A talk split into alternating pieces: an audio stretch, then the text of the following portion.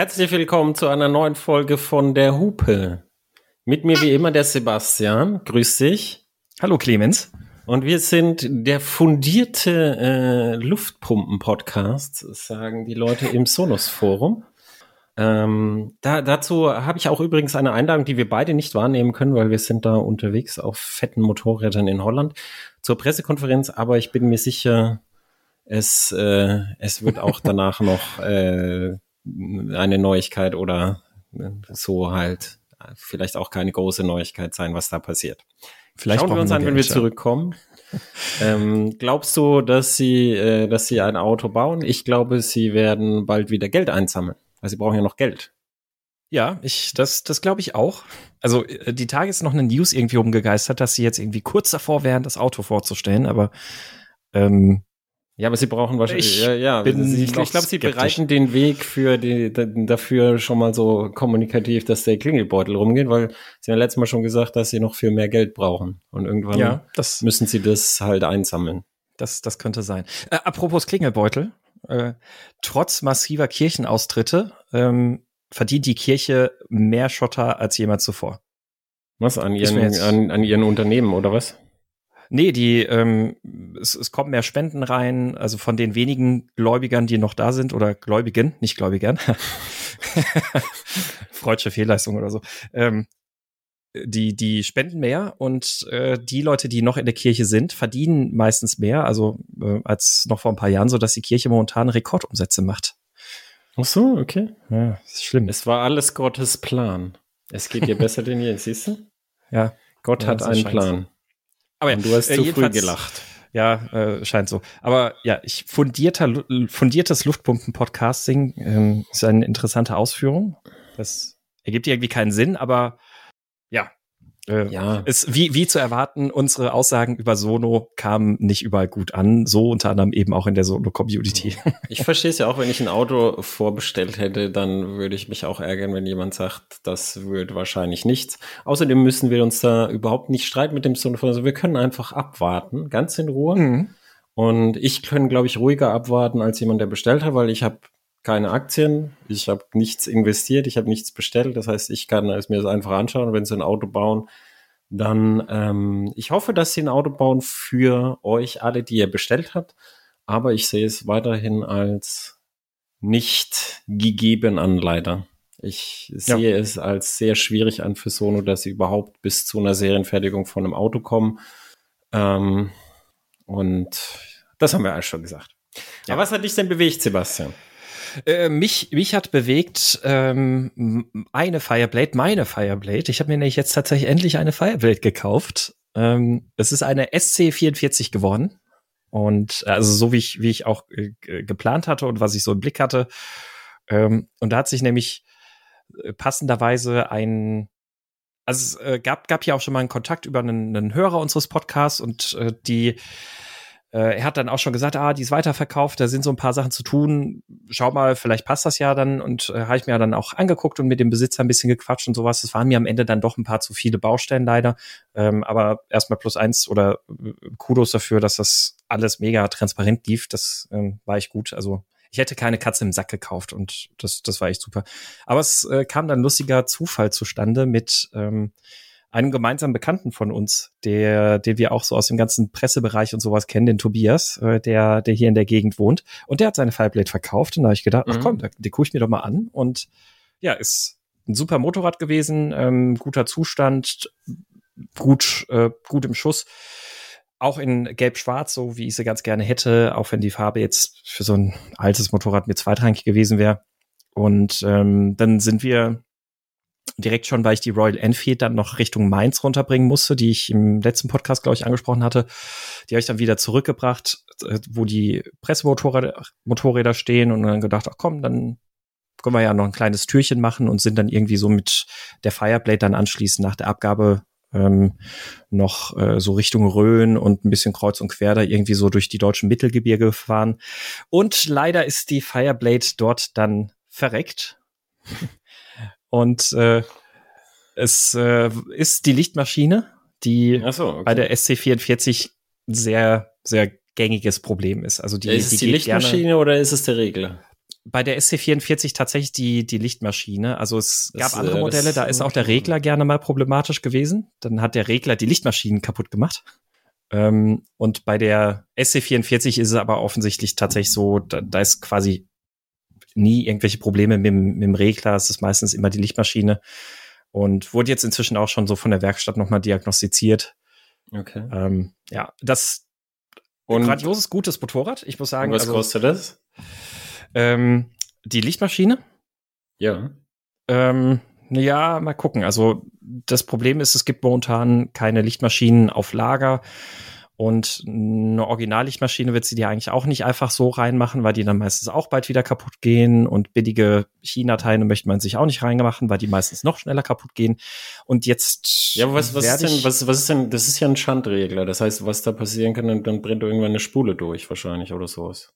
Ge oder? Genau, richtig, ja. Also die, die Spulen, die gehen wohl kaputt und verkohlen und ähm, jetzt äh, gibt es, gibt es da ein, zwei Anbieter, wahrscheinlich noch ein paar mehr, die wickeln dann solche Lichtmaschinen neu und nehmen dann auch ein bisschen dickere Spulen wohl anscheinend ähm, oder dickere Drähte für fürs Neuwickeln und ähm, die sollen auch so laut, laut Fireblade-Foren zuverlässiger laufen. Das wäre Oder irgendwie du so könntest einen Längsregler verbauen. Einen Längsregler. Mhm. Aha, das kenne ich nicht. Äh, Suzuki hat jetzt damit angefangen. Also die, die, die normalen Motorradregler, ähm, wenn die Spannung erreicht ist auf die Einregelung mit 14, auf was machen die mal 14,5 oder so, mhm. ähm, dann wird die Wicklung kurz geschlossen vom Generator. Und da brennt ja dann, weißt du, so, da, da wird dann halt irgendwann der Honda-Generator da auch kaputt gehen bei sowas, wenn der dann nicht die Wärme abführen kann.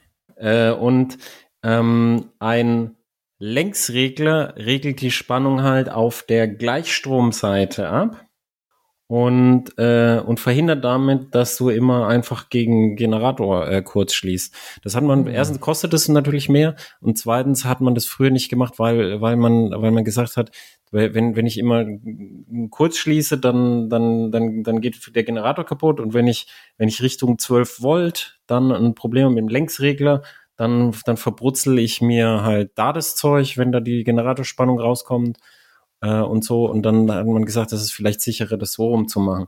Aber äh, es ist, mhm. also wie gesagt, Suzuki baut jetzt auch in ganz kleinen Motorrädern und günstigen jetzt Längsregler ein. Und es gibt die aber als Zubehör auch. Und mhm. dann, dann, weißt du, dann, dann würde nämlich auch ein normaler Honda-Generator äh, wahrscheinlich länger laufen, weil er dann diese Hitze nicht mehr abzuführen hat. Mhm. Also weniger davon. Okay. Ja, das äh, werde ich mir tatsächlich mal angucken. Muss ich mich mal einlesen. Danke für den Hinweis. Und ähm, bei allen, egal welchen Regel du kaufst, dann, dann irgendwo ihn hin tun, wo er irgendwie Luft kriegt, dass, dass, dass ja, er die Hitze ja, abfängt. Ja, Weil sonst, sonst geht er als nächstes der Regler kaputt. Das ist so eine Japaner-Krankheit, dass die ins Heck hinten reinkommt wo die 90 Grad heiß werden und dann, oh Wunder, nicht lang halten. Ja, ja, das äh, klingt plausibel. Ja, jedenfalls ähm, Lichtmaschine neu wickeln lassen, das, das werden dann irgendwie wahrscheinlich so 250, 300 Euro irgendwie sein. Also ja, auch noch alles dann noch okay, ist noch im Rahmen. Ähm, das das Schöne an dem Motorrad ist, es war, bis dahin war diese Tour wirklich fantastisch. Also es waren so zwei Tage, die wir da schon unterwegs waren, also zusammen mit Susa, die ist dann noch, ähm, äh, also wir sind mit der Fireblade und der Royal Enfield runtergefahren. Meine DeVille RR stand beim Händler. Die haben wir dann da auch wieder eingesammelt und dann sind wir mit den beiden Mopeds dann weitergefahren. Und äh, erstaunlicherweise, ich sitze tatsächlich auf der Fireblade über lange Strecken, wenn ich da sechs, sieben Stunden irgendwie auf dem Box sitze deutlich besser mit meinem Gesäß als auf der Deauville. Ich habe auf ja, der ich weiß, Fireblade, ich, ich, hätte echt endlos fahren können. Ähm, auf, auf der Deauville kriege ich irgendwann tatsächlich Schmerzen am Arsch und das, das Sitzpolster ja, genau. drückt auf den Damm und sowas, weil es einfach zu ja, weich ist. Genau, ich weiß und genau, was du meinst, weil, weil man sich einfach dieses weiche Sitzpolster platt setzt und auf der Fireblade ähm, dann ist, ist man ja ein bisschen nach vorne gespannt und, mhm. und die, äh, die Beine drücken auch ein bisschen äh, das hoch und der Sitz ist auch viel dünner. Also ich weiß genau, ja. was du meinst, ja. Ja, also, also, das, also ganz viele Deauville-Fahrer haben deshalb auch Zubehörsitzbänke, die so straffer gepolstert sind. Ja, genau. Ja, und das, das werde ich mir, glaube ich, auch für die Deauville tatsächlich jetzt mal holen, so nach dieser, dieser Lektion. Also es war total geil mit der Fireblade. Man muss aber auch dazu sagen, die hat einen Superbike-Lenker drauf. Also ähm, das ist ja für viele so ein absolutes No-Go und äh, der ist das halt ist halt sehr hässlich. Sehr hässlich, genau. Macht die Ergonomie tatsächlich halt auf der Landstraße, muss man echt sagen, super angenehm. Also die, die ist, die ist voll tourentauglich, so vom Sitzkomfort. Das ist äh, echt krass. Also selten so gut auf lange Strecken auf dem Motorrad gesessen. Aber der eigentliche Verwendungszweck von dem Ding wird ja die Rennstrecke sein. Deswegen ähm, werde ich da wohl auch wieder Stummel dran bauen. Äh, du kannst ja, du kannst ja mal, mal gucken bei Zubehörstummeln. Erstens kannst du so, so gucken, ob du es ein bisschen länger kriegst, mhm. dass du ein bisschen mhm. besseren Hebel hast. Und dann, was Ducati auch gemacht hat, oder was man bei der KTM RT8 auch machen kann, wenn die, wenn die weniger abgeknickt sind, sondern ein bisschen mehr eben so 180 Grad, weißt du, dass sie so gerade sind, mhm, mhm, dann hat man auch einen besseren Hebel, auch wenn sie genauso lang sind. Das machen auch mhm. manche Rennfahrer, weil dann, dann, dann, dann hast du, kannst du einfacher die Kraft einleiten und es fühlt sich dann auch deutlich handlicher schon an.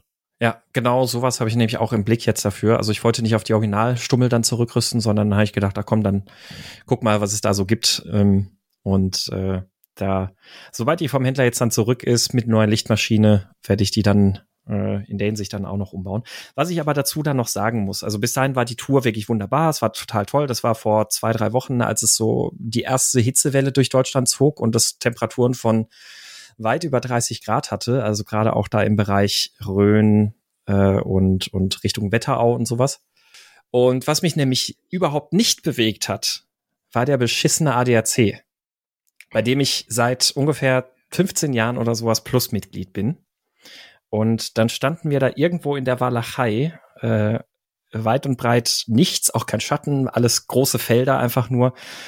Ähm, und äh, beim ADAC dann ein äh, Pannenruf abgesetzt und ich habe ja vorher gemerkt, erst ist das Cockpit im Motorrad ausgegangen und dann irgendwie nach ein paar hundert Meter weiter ging dann plötzlich die Zündung aus. Also relativ klar, wahrscheinlich die Lichtmaschine hinüber, weil ähm, ja, allein mit dieser Symptomatik merkst du ja schon, dass die Batterie leer gelaufen ist und nicht einfach ja. kaputt gegangen ist, einfach so. Ähm, also dann äh, ADAC Bescheid gesagt, hier Ne, wir stehen hier kaputt, äh, Lichtmaschine tut nicht mehr. Äh, also sehr wahrscheinlich Lichtmaschine funktioniert nicht mehr. Und ähm, ungefähr eine Dreiviertelstunde später kam dann der ähm, die Straßenwacht, also kein Abschlepper, sondern die Straßenwacht, der sich dann das angeguckt hat und kurz gemessen hat und gesagt hat, jo, Lichtmaschine ist kaputt. da müssen wir einen Abschlepper rufen. Super. Dann äh, hat der einen Abschlepper gerufen. Ähm, die, die Dame am Telefon äh, hat dann bei ihm auch gleich so, die war sehr viel mit Rumblödel und sowas beschäftigt, macht man ja so unter Kollegen und dann, ähm, äh, ja, ja, okay, dann, dann, äh, dann, dann schleppen wir das Motorrad ab. Alles klar, gut. Und da habe ich gedacht, gut, alles klar, der Kerl von der Straßenwacht ist wieder abgefahren. Wir standen jetzt ungefähr schon eine Stunde ja dann bei 35 Grad äh, in der Sonne, ohne nennenswertes Trinken. Wir hatten noch irgendwie so eine Halb-Liter-Flasche. Und ähm, noch mal eine Dreiviertelstunde später meldet sich dann, äh, ruft der ADC an, diese Dame am Telefon, äh, die da am Telefon war und fragt dann so, jetzt, ich muss mal noch mal nachfragen, wie wegen ihrem Abschleppen, ähm, so, das ist so ein paar Fragen mit mir durchgegangen, dann hat sie mich gefragt, ob das, äh, ob, ob die Maschine denn Abschlepphaken hätte, ne? Und äh, dann habe ich gesagt, nein, das ist ein Motorrad. mm, okay, ah ja, okay. Die okay. Tenere hat einen Abschlepphaken, ne? Ah, na gut, okay. Äh, Aber ist auch ja. die einzige, die mir jetzt einfällt. und ähm, naja, dann waren noch so ein paar Sachen und äh, also in der Dreiviertelstunde, die ich jetzt da wieder gewartet hatte, ist offensichtlich halt nichts passiert. Sie hat dann erst gesagt, oh ja, jetzt gucken wir uns das mal an. Und dann hat sie gesagt, ja, äh, das geht dann relativ schnell, dass dann Abschlepper kommt, halbe Stunde oder sowas. Wahrscheinlich. Ich gedacht, okay, mh, gut. So, dann hat's wieder ungefähr eine Dreiviertelstunde gedauert. Also inzwischen sind wir so bei zweieinhalb Stunden insgesamt seit meinem ersten Anruf. Und dann hat sie angerufen, ja, ich wollte nur Bescheid geben. Äh, also den Auftrag für den Abschlepper habe ich jetzt erstellt. Das wird jetzt wahrscheinlich so eine halbe Stunde bis zu einer Stunde dauern. Geil, ja. Dann äh, wieder gewartet. Nach einer weiteren über einer Stunde habe ich mal angerufen, wo der Abschlepper bleibt. Und da haben die gesagt, hm, ja, also, ja, wir haben ja noch keine Meldung im System, der ist, der müsste eigentlich wahrscheinlich mal unterwegs sein vielleicht, aber die melden sich, wenn sie kurz, kurz bevor sie da sind. Lange Rede, kurze sind. Am Ende hat es tatsächlich irgendwie fast dreieinhalb Stunden bei genannten Temperaturen gedauert, ähm, bis, bis tatsächlich endlich mal ein Abschlepper kam. Ähm, Susa war kurz davor, schon einen Krankenwagen zu rufen, weil ich zwischendrin echt schon sehr fiese Kreislaufprobleme hatte. Ähm, und das Schlimme war nicht, dass das jetzt mal so ein Einzelfall war, der halt mal vorkommen kann. Früher war ich mit dem ADC mal ganz zufrieden. Das Schlimme war, ich hatte irgendwie dann noch so zwei, drei Sachen irgendwie bei Instagram dazu gepostet ich habe so dermaßen viele Zuschriften gekriegt und ich bin jetzt kein Millionen-Influencer, sondern ich habe da irgendwie meine zweieinhalbtausend Follower. Ich habe so dermaßen zu viele Zuschriften gekriegt von Leuten, die wirklich ganz genau solche Erlebnisse berichtet haben, ähm, dass da ganz offensichtlich ja irgendwie ein grundsätzliches Problem vorzuliegen scheint. Es war also echt eine Katastrophe. Und dann vielleicht noch zum Abschluss, wie lange hat es wohl gedauert, bis mein Motorrad, das in zwei Tagen dann angeliefert werden soll, tatsächlich beim Händler war? Ne, die ist vorgestern da angekommen. Also auch nach drei Wochen oder sowas. Ja. Und bei der also, Plus-Mitgliedschaft äh, hat man, hat man sonst, dann kann man es in seine Werkstatt bringen lassen oder so. Genau, richtig, ja. Oh, ja. ja.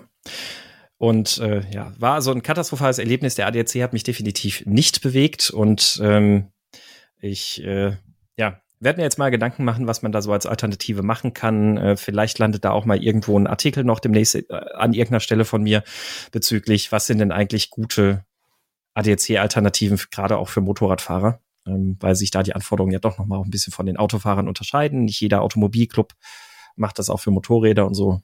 Ähm, ja, es, es war eine Katastrophe. Oh ja. Ja, aber also ich, ich glaube, das, das Problematische ist, ist, halt bei den Temperaturen dann halt da, da rumstehen, eh, eh so in der Sonne und dann nicht wissen, was ist. Aber ja. Ja. ja. Also, dass das mal länger dauern kann und sowas, ist ja alles total fein. Also, das, das nimmt man denen ja nicht übel. Ähm, was ich, was ich schlimm fand, war tatsächlich, dass so knapp anderthalb bis zwei Stunden ähm, wirklich in der an, an dieser Hotline und da, wo dieser Auftrag verarbeitet wurde, komplett verschenkt wurden und dass halt erstmal die Straßenwacht rausgeschickt wurde, ähm, nur um dann zu sagen, ja, ist kaputt, ja. ähm, bevor dann ein Abschlepper kommt. Also das nächste Mal sage ich vielleicht am besten einfach, ich hatte einen Unfall, weil dann kommt auf jeden Fall ein Abschlepper. Ja.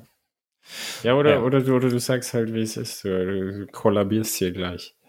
Ja, das, äh, das stimmt. Naja. Aber was, was hat dich denn bewegt? Äh, ich, mich hat auch nicht bewegt. Ich hatte einen Can-Am Outlander 6x6. Äh, ein sehr interessantes Fahrzeug. Ein sechsrädriges äh, ATV. Mhm. Äh, und dann bin ich 20 Kilometer damit gefahren. Und dann wollte ich den Test anfangen. Und dann bin ich hoch auf meinen Weinberg da gefahren.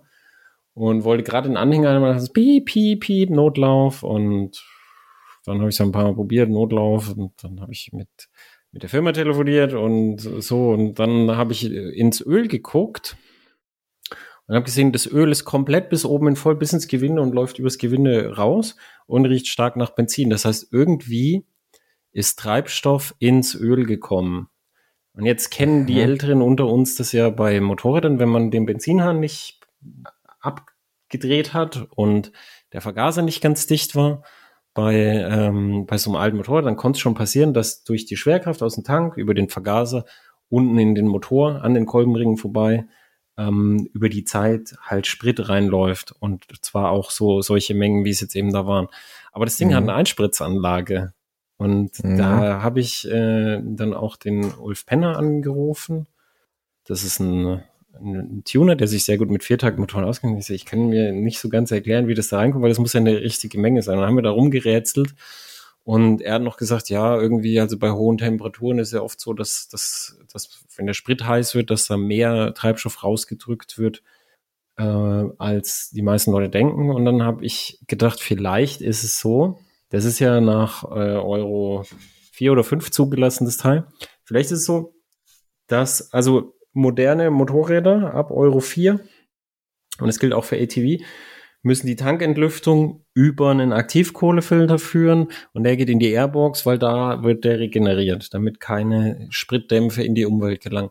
Wenn das jetzt aber da rausdrückt, in die Airbox reindrückt, weil wir haben den abgestellt, ich bin zwei Meter gefahren auf meine Rampe und da stand dann auf der Rampe in der Sonne, also noch schräg. Ich weiß nicht, wo die Tankentlüftung mhm. ist bei dem Ding, aber es kann ja sein, dass die dann unten war, an der, weißt du, an, wo das, äh, wo, wo es dann halt schneller reingedrückt wird. Und dann, wenn es in der Airbox ist, dann gibt es ja eine weitere Entlüftung ins Motorgehäuse, die auch aus Umweltschutzgründen ist. Und dann kann es von da aus ins Motorgehäuse. Das ist der einzige Weg, den ich mir vorstellen kann, wie eine solche Menge Sprit halt ins Öl kommt bei einem Einspritzer. Weil wenn es über die Einspritzanlage gelaufen wäre, dann hätte das Ding laufen müssen wie ein Sack Nüsse und es war vollkommen unauffällig. Also es ist ganz mhm. normal gelaufen. Äh, von daher ist die, die Motorsteuerung interessanterweise, ähm, hat das irgend, an irgendwas erkannt und hat richtig reagiert. Aber ich habe jetzt auch die Werkstatt gefragt, Sie sollen mir auf jeden Fall sagen, wie das passiert ist, weil ich habe, das ist jetzt einfach meine Theorie. Ich habe keine Ahnung und ich hätte, wüsste es gerne. Es ist aber oft so, dass wenn, wenn wir Probleme mit Testern haben, dass die Werkstätten dann zwar sagen, ja, wir sagen ihnen, aber dass sie dann nichts sagen, das wahrscheinlich, weil es ihnen peinlich ist. Weißt du, wenn sie irgend, irgend so eine Fehlkonstruktion, das, also es gibt, Leute sagen immer, es gibt ja heute keine schlechten, aber es gibt heute mehr Fehlkonstruktionen, als es früher gab, einfach durch Systemkomplexität. Das Problem mhm. des Herrn Dr. Schuh. Also mhm. je komplexer ein System ist, umso mehr Fehler sind drin. Es gibt kein Auto ohne Fehler und das heißt, irgendeine Fehlkonstruktion wird an dem Ding auch sein und das kann ja sowas sein. Dann ist es dem Hersteller natürlich peinlich, wenn er dann sieht, oh ja, hm, da werden wir ja. in der nächsten Revision mal beigehen. Und deshalb, weil wir ja viele technisch interessierte Zuhörer haben, äh, falls einer von euch eine gute Idee hat, wie eine erhebliche Menge Treibstoff innerhalb von 20 Kilometern und dazwischen so mehrere Tage Standzeit in der Sonne in den Ölsumpf kommen kann, dann äh, meldet euch gern bei mir. Ich bin an allen Theorien interessiert. Und wir werden auch die Auflösung bringen, falls uns die Werkstatt eine Auflösung gibt. Ja. Ähm, also ich meine, es kann natürlich ja auch beim Einspritzer ja dann immer ganz klassisch so über äh, schlecht abdichtende Kolbenringe, ne, Abschreifringe oder. Ja, aber dann musst du, du musst ja ähm, mal äh, dann auch nee, durch nee. schlechte Zündkerzen und sowas. Also da kann nee, ja immer, kann nee, ja immer du, passieren, du aber ja nicht in dieser Menge. Genau, du, du, ja, also das, muss ja über einen Liter reingelaufen sein. Also ja, wahrscheinlich deutlich mehr. Ich weiß nicht, wie groß der Ölsumpf von dem Ding ist, aber das, das hätte man gemerkt. Da wäre der Motor nicht normal gelaufen. Hm. Der wäre ja total fett gelaufen dann. Ende vom Lied war, dass du mit dem Ding dann halt nicht weitergefahren bist, sie abgeholt wurde und der Test damit jetzt dann vertagt wurde. Genau. Also ich habe okay. dann, ich habe dann angerufen und habe gesagt, also wenn ihr wollt, also ich habe gesagt, es, es fährt noch, wenn ihr wollt, fahre ich jetzt einmal bei mir den Berg runter. Ähm, dann kann es halt sein, dass die Ölpumpe hochgeht. und dann hat er gesagt, nee, lasst mal stehen. Und dann hat er gesagt, ihr könnt, ihr könnt euch ja aussuchen. Ähm, ihr könnt entweder ich fahre es euch runter, dann, dann können wir es unten einpacken.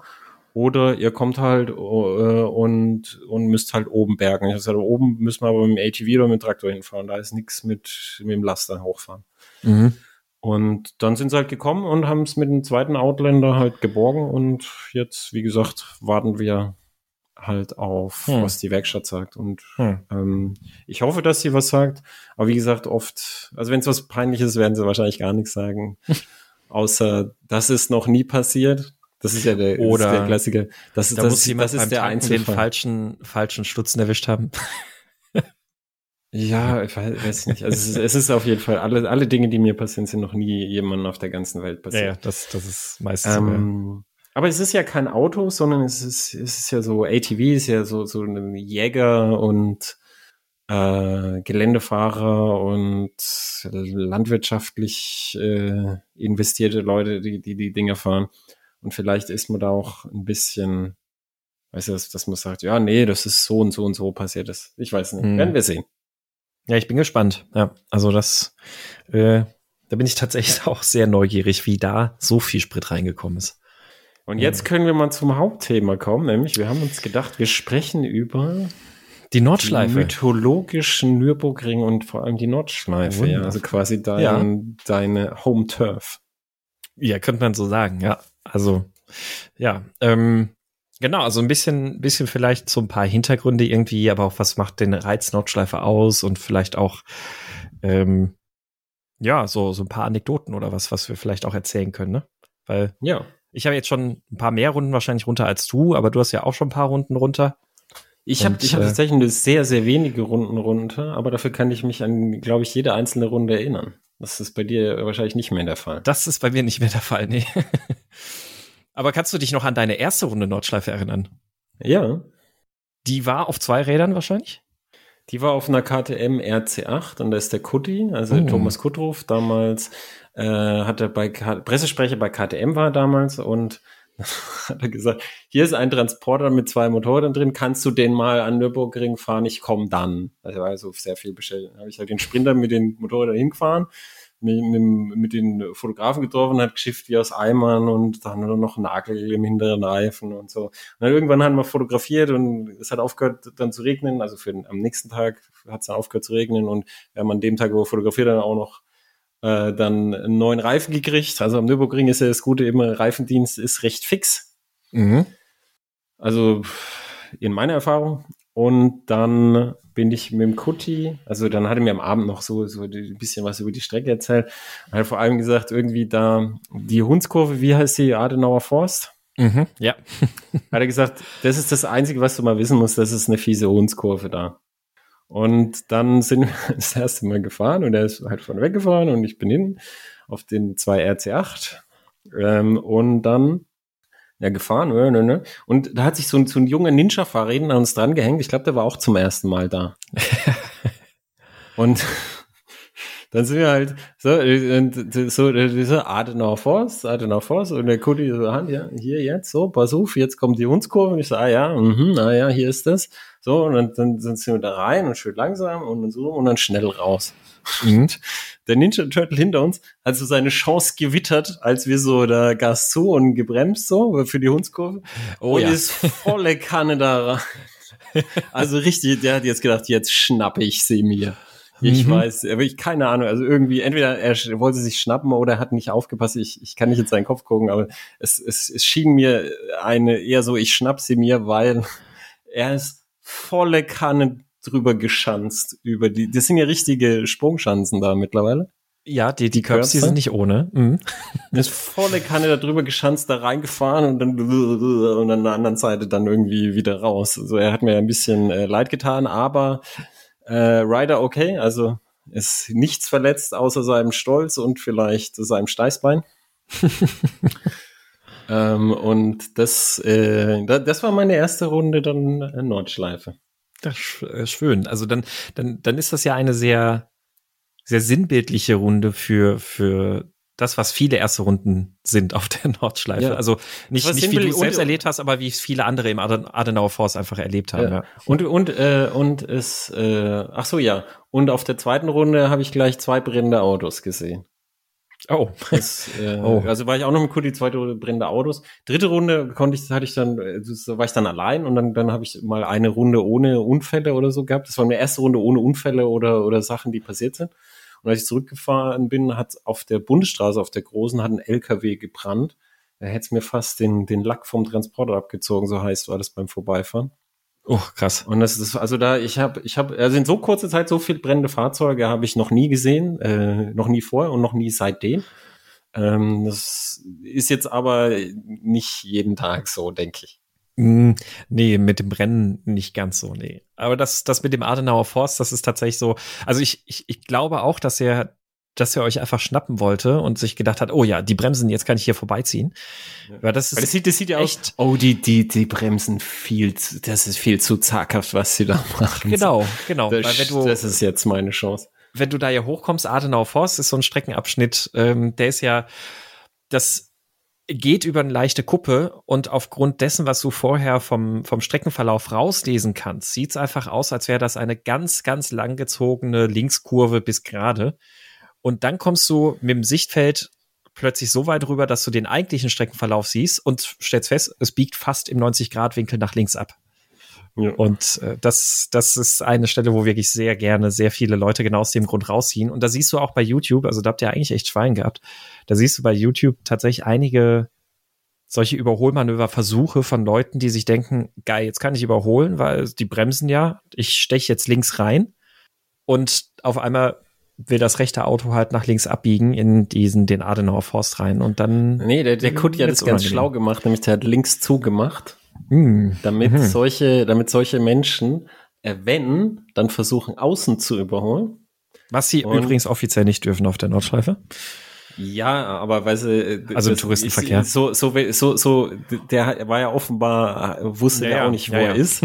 Von daher ist ist äh, war, war sein, wo er mal überholen darf, das das auf der Dinge, die er nicht weiß, Liste mindestens zwei Stellen weiter unten. Und das erste, was er nicht wusste, ist, wie die Strecke da weitergeht. Ja. Und also der, der, ich, ich kann mich erinnern, der, der Kutti ist, ist da frühzeitig links rübergezogen. Ich habe dir ja letztens erzählt von der alte Herren Sicherheitskampflinie. Das Konzept ja, können wir stimmt, später, ja. zu einem späteren Zeitpunkt vielleicht nochmal diskutieren. Das würde jetzt hier zu, zu weit führen und hat, hat einfach innen zugemacht und dann wollte, wollte halt außen rum gehen. Ah, jetzt die, die zwei, die zwei, die schnapp ich mir jetzt außenrum. Was machen die da? ja, ja, schön. Ich kann mich, ich kann mich tatsächlich an meine erste Nordschleife-Runde gar nicht mehr wirklich erinnern, muss ich gestehen. Du bist einfach wahrscheinlich zu viel, zu, äh, zu viel gefahren und dann, dann verschleift sich das ja, die Erinnerung. Vielleicht. Also ich, ich weiß noch, mit welchem Auto ich das gemacht habe. Das, das war mit meinem Smart Roadster. Und ich, äh, das, das muss 2010 oder 2011 gewesen sein. Also so gesehen bin ich für die alten Hasen tatsächlich relativ spät im Nordschleifen-Game. Ähm, und äh, ich, ich weiß noch, dass ich da mit einem Freund dann ähm, über die Nordschleife gefahren bin und äh, dass, dass das natürlich geil und cool war. Ich habe auch noch ein Foto davon, aber wirklich an irgendwelche markanten Ereignisse oder sowas von der Runde kann ich mich gar nicht mehr erinnern. Woran ich mich erinnern kann, und das merke ich auch heute immer noch wieder, wenn ich auf die Nordschleife fahre, quasi nirgendwo sonst merkt man so dermaßen, welche Kräfte beim Schnellfahren im Auto wirken, yeah. wie auf der Nordschleife. Also yeah. diese Kompressionen und die Kuppen, über die du da fährst. Genau, das fand ich auch krass. Also die, die Kompression da in der Fuchsröhre, wenn du da reinknallst, ja. und dann, dann, dann drückt es dich so einmal so voll, voll drauf. Das, das habe ich gedacht, uh, oh, gleich wird mir schlecht, ey. Mhm. Und im, im Karussell dann auch auf dem Motorrad, weil, mhm. weil das so, das ist so bumpy. Und dann fährst du ja innen am, am Karussell lang und du fährst ja nicht brutal schnell, weil das ist, das, Belag ist so schlecht aber da wirst du auch noch mal reingedrückt und gleichzeitig ist es total so, dass es wirst so durchgeschüttelt, dass du da ähm, nicht so viel siehst. Bei mir kommt ja dazu, dass die meisten Motorräder sind, sind halt von der Dämpfung eingestellt auf so Leute, die bei KTM fahren, die wiegen halt nackt so ab 85 Kilo. Mhm. Und ich wiege halt 20 Kilo weniger als die. Und dann, dann ist es halt für mich dann etwas mehr durchgeschaukelt, weil ja. es halt dann für mich sehr straff ist. Ja, es ist, äh, ich habe auch im Karussell, muss ich sagen, mit Motorrad noch irgendwie kein Vertrauen, weil ich einfach irgendwie nicht weiß, wie, ja, was, was macht das dann mit dem Fahrwerk so richtig? Also das, für die, die es jetzt gerade vielleicht nicht ganz vor Augen haben, das sind ja so einzeln aneinandergelegte Betonplatten. Also dementsprechend hast du auch immer so ein, äh, in, in einer Überhöhung, also quasi eine Art Steilkurve. Und äh, dieser Übergang zwischen den Platten, die ja dann äh, Kante auf Kante eher mit einem Knick aneinander liegen, ja. das ist schon ganz schön, ganz schön wild und ich muss sagen, mit dem Motorrad, ähm, da hast du ja dann trotzdem auch ordentlich Schräglage, wenn du richtig flott durch, äh, durchfährst. Das siehst du ja bei manchen Genau, Leuten. du hast, du hast Schräglage, aber durch, durch die Anlehnung hast du auch äh, Kompression von, von oben, die, die halt mehr ist, mhm. als du sonst hättest, dadurch, dass du dich ja da ein bisschen anlehnen genau. kannst. Und dann ist es halt eine brutale Buckelpiste. Also für Leute, die es nicht kennen, jedes Mal, wenn ich da mit dem Auto reinfahre, ich war noch nie mit einem eigenen Auto am Nürburgring, aber jedes Mal, wenn ich da mit dem Auto reinfahre, ich mir, Gott sei Dank ist das nicht mein Auto. Das kracht echt wie die Sucht. Das, mhm. Wenn du da richtig reinfährst, das kracht. Und ich so, boah, ey. Mhm. Ja, also mit, mit, äh, mit dem Motorrad bin ich mit meinem, also der Grund ist nicht, dass ich, dass ich das mit meinem Auto nicht machen würde, sondern dass ich kein Auto habe. Also ich bin mit meinem Motorrad auch schon äh, da gefahren und ich knall das da auch rein, aber es ist echt so, dass es einem ein bisschen leid tut. Ja, ja, das muss, muss man sagen, ja. Also das ist schon, also auch wenn ich da mit meinem Auto immer durchfahre, ist jedes Mal denkst du dir so, mm, ha, aber es ist, weißt du, wenn man, wenn man, wenn man, wenn man ganz vorsichtig oder außenrum oder so fährt, dann, das kann man auch machen, aber dann, da ist halt die Ideallinie. Also wenn man wissen Richtig. will, wo es lang geht, muss man da durch. Richtig, ja. Und ja, also das, aber ja, also gerade die, diese ganzen Kräfte, die dann so wirken, ist es ja auch äh, die, die erste Kurve, wenn du auf die Nordschleife fährst, dann fährst du ja erstmal ähm, nach der Döttinger Höhe so eine Senke runter Richtung Tiergartenschikane und ähm, je nach Auto, aber selbst mit einem leistungsschwächeren Auto bist du dann eigentlich immer schon so bei 160, 180 kmh aufwärts, mit einem schnellen Auto auch über 200 kmh. Und dann fährst du auch da durch diese erste Kompression durch. Und das ist auch immer ein Moment, wo dann so, wenn du Leute im Auto hast, die das erste Mal Nordschleife fahren, ähm, sehr überrascht, teilweise regelrecht im Oberkörper plötzlich zusammengestaucht sind und erstmal nicht atmen, weil sie, weil der Körper auf einmal die Luft aus, also die, die, die Haltung auf einmal die Luft aus den Lungen presst, so. Ja, ja. Das, ähm, ja, und also das, das weiß ich noch sehr, sehr nachdrücklich, wie, wie mir das tatsächlich auch von dieser ersten Runde in Erinnerung geblieben ist. Und dann da oben ist ja dann auch diese, diese, diese kleine Kuppe da. Mhm. Und wo, wo dann am, am Motorrad, weißt du, man ist, man ist ja auf Zug und auch mhm. in höheren Gängen, also je nach Wind, je nach Geschwindigkeit so, kann, kann das Vorderrad da ganz schön leicht werden oder auch abheben. Ja, das äh, kann ich, ja, das habe ich selber bisher noch kein so leistungsstarkes Motorrad da bewegt, wobei mit meiner ähm, Deauville. Nee, nee, mit der nicht. Aber mit meiner äh, CB650R. Äh, CBR, ich du, inzwischen weiß ich schon nicht mehr, wie das Modell hieß. Mein Naked Bike. CB650R hieß CB650R, genau. Mit, äh, mit der hatte man das tatsächlich auch schon, so an ein paar Ecken auf der Nordschleife, wenn du da wirklich richtig mit einem Zug fährst, dass du schon gucken musst, huh, auf einmal ist das Vorderrad oben. Ähm, mhm. Ja, das äh, ist sehr, sehr, ja, sehr, sehr spannend, sehr, sehr interessant tatsächlich. Oder auch, wie, wie heißt diese, wie heißt diese Bremse? Man kommt aus einem schnellen Stück an und dann geht so blüpp, so, so ein kleinen Kablüpp runter und dann kommt so ein Rechtsknick. Wie heißt die Stelle da? Äh, man kommt aus dem langen, schnellen Waldstück raus und dann kommt kablüpp so ein kleines Ding runter. Und das ist, das ist irgendwo da, wo dann, äh, weißt du, wo auch dann die Bremszone ist. Muss ich dann überlegen, bremse ich vorher, bremse ich nachher, bremse ich währenddessen. Weil da ist nämlich auch so, wenn du bei dieses Kablüpp da runterfährst mit dem Motorrad, dann musst du ja aufpassen, dass du dich nicht überschlägst wenn du da bremsen würdest. Ja, ja. Also, also ich, ich weiß gerade nicht ganz konkret, welche Stelle du meinst, aber es gibt da so ein, zwei Ecken tatsächlich auf der Nordschleife, wo man nicht darf, auch sehr aufpassen muss mit dem Motorrad, ja. Also es ist, ist ich finde es auch sehr, sehr interessant mit den, mit den Kräften und auch ich mag sowieso Rennstrecken, die Topografie haben. Also ich finde auch super schön Sachsenring zum Beispiel. Mhm. Äh, und ich würde super gern mal in, äh, ach, wie heißt diese, diese Rennstrecke mit dem Corkscrew nochmal? Äh, Laguna Seca. Laguna Seca, das würde ich mhm. echt gerne mal machen. Ja. Ja, ich finde auch diese, diese ähm, Rennstrecken, wie du sagst, mit Topografie echt mit die schönsten. Deswegen ist der Bielzer Berg zum Beispiel auch so eine grandios gute Strecke, die so viel Spaß macht. Oh, das stimmt, und, hat auch so eine Kompression. Ja, und äh, was, was ich mal total geil fände, wäre in Australien Mount Panorama.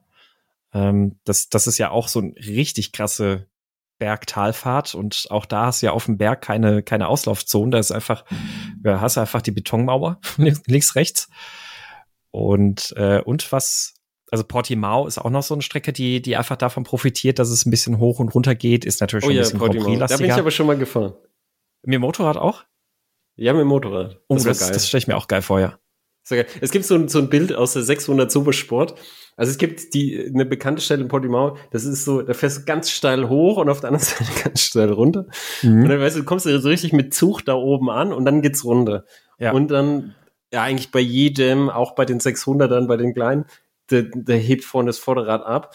Ja. Und dann, und dann geht's ja da runter. Das heißt, das Vorderrad muss ja einen längeren Weg nach runter nehmen und dann knallst du drauf. Und das, das war nur ein Foto von oben, wie die gerade runterfahren. Und bei jedem die Lenkung so voll, voll krumm eingeschlagen. Bei allen so kleine, so kleine Tankslapper da beim, beim Vorderrad wieder draufknallen, so. Krass. Weil alle an der Stelle halt vorne den Boden in Kontakt verlieren. Also, also, du musst ja, du musst ja eine gewisse Geschwindigkeit musst du ja da drüber haben, sonst fahren die anderen ja weg.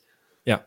Und danach geht es ja dann auch in eine, ähm, äh, in, in eine Senke mit einer leichten Linkskurve, aber trotzdem halt richtig mit, mit, mit Dampf an der Kette. Also das ist, äh, das, ja. das stelle ich mir sehr spannend vor, das Vorderrad runterkriegen und dann halt da auch dann direkt wieder in diesen ähm, Linksbogen durch die Senke durch äh, abbiegen. Also das, das ist krass. Also mit dem Auto hat man das auch immer gemerkt. An der Stelle ist auch wirklich immer, wenn du, wenn du da mit einem leistungsstarken Auto fährst, C63 oder sonst was, da war ich ein paar bei, bei Fahrveranstaltungen an dieser Kuppe, wenn du darüber kommst oder auf dem Gas stehst, geht dir jedes Mal das Heck quer. Also du musst echt so sauber, weil es ist auch wirklich unmittelbar ja nach dem äh, rausbeschleunigen aus der Kurve. Ja. Ähm, du musst so sauber darauf achten, das Auto gerade zu positionieren, kommst dann über die Kuppe und dann hast du trotzdem immer kurz durchdrehende Räder da oben. Das ist schon, Mhm. ist schon geil. Was, was, wer, wer noch äh, super schöne Topografie hat, wo es aber die, die, die Amplituden viel sanfter sind, ist Jerez. Kennst du das? Da bin ich leider noch nicht selbst gefahren. Ich kenne sie nur aus Formel 1. Ähm, Das ist so, Zeiten das ist so ein, sozusagen. so, ein, so, ein, so, ein, so ein Loch, wo so Olivenhaine sind und da drinnen ist die Strecke und die geht so hoch runter, aber mit so ganz sanften Amplituden. Aber dadurch gibt es so Stellen, wo du, wo du riesige Teile der Strecke so überblicken kannst. Vor allem so Start-Ziel. Da ist auch das UFO über Start-Ziel drüber, wo das Mhm. Restaurant dann drin ist, das VIP-Restaurant. Und dann, dann kannst du riesige Teile der Strecke überblicken, wenn du oben bist und dann stürzt du dich darunter. Und die Kräfte sind aber überschaubar wegen, weil die Amplituden halt weniger hoch sind als an den anderen Mhm. Strecken, die wir gerade diskutieren. Aber jetzt sind wir abgeschwiffen, geschweift, ein, ein wenig, ein wenig, ja. Geschwuft. das ist, äh, ja, ist, ist so, ne? Ähm, Du wolltest doch mal äh, die, die, die Historie, die, die, die kapitalistische Besitzhistorie der Strecke beleuchten, weil du gesagt Ja, hast, viele Leute ja. wissen das nicht und fragen sich das.